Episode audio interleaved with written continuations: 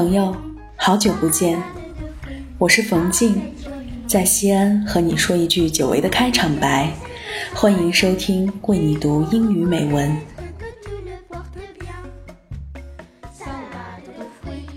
很久没有推出节目了，这期间我和嘉欣一样做妈妈了，今天终于得空。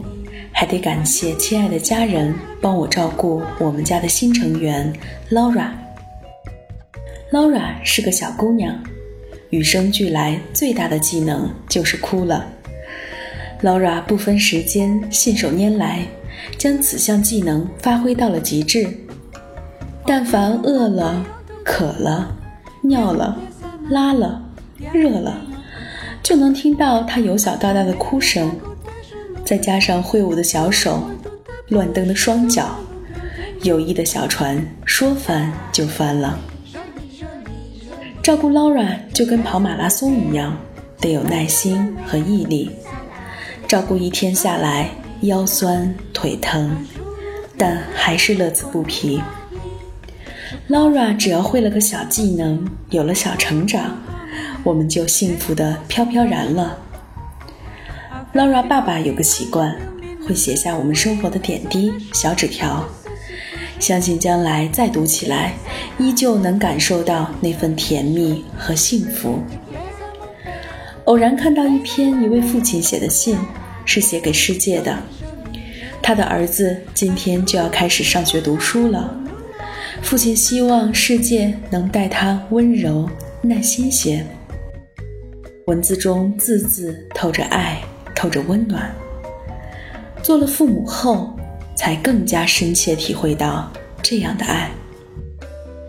今天，我想把这篇文章分享给你，也欢迎你给我们留言，分享你的故事。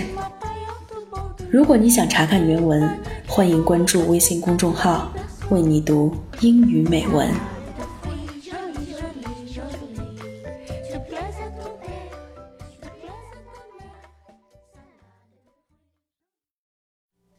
Dear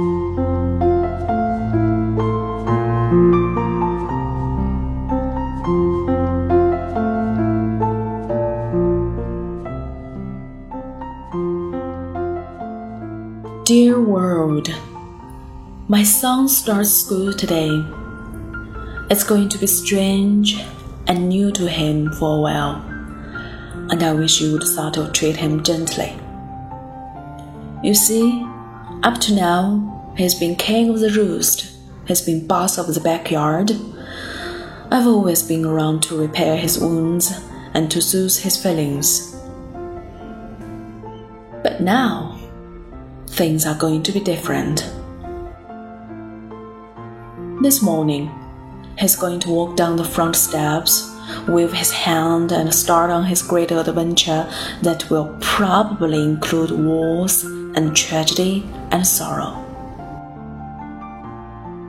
To live his life in the world he has to live in will require faith and love and courage. So, world, I wish you would sort of take him by his young hand and teach him the things he will have to know. Teach him, but gently if you can teach him that for every scoundrel there is a hero, that for every crooked politician there is a dedicated leader, that for every enemy there is a friend.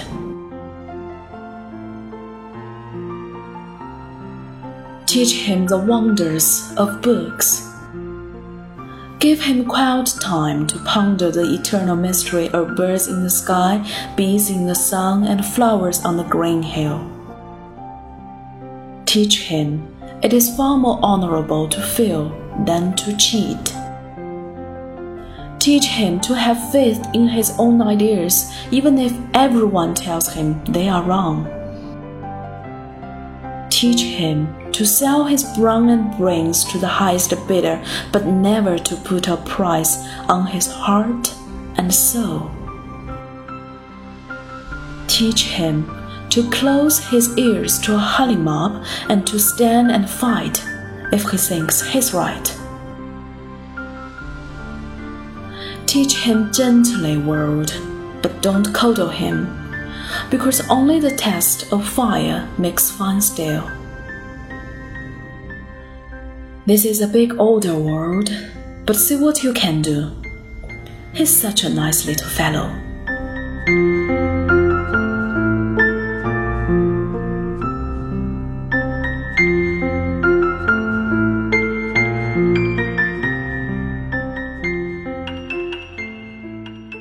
今天的节目就是这样，我是冯静，我们下期再会。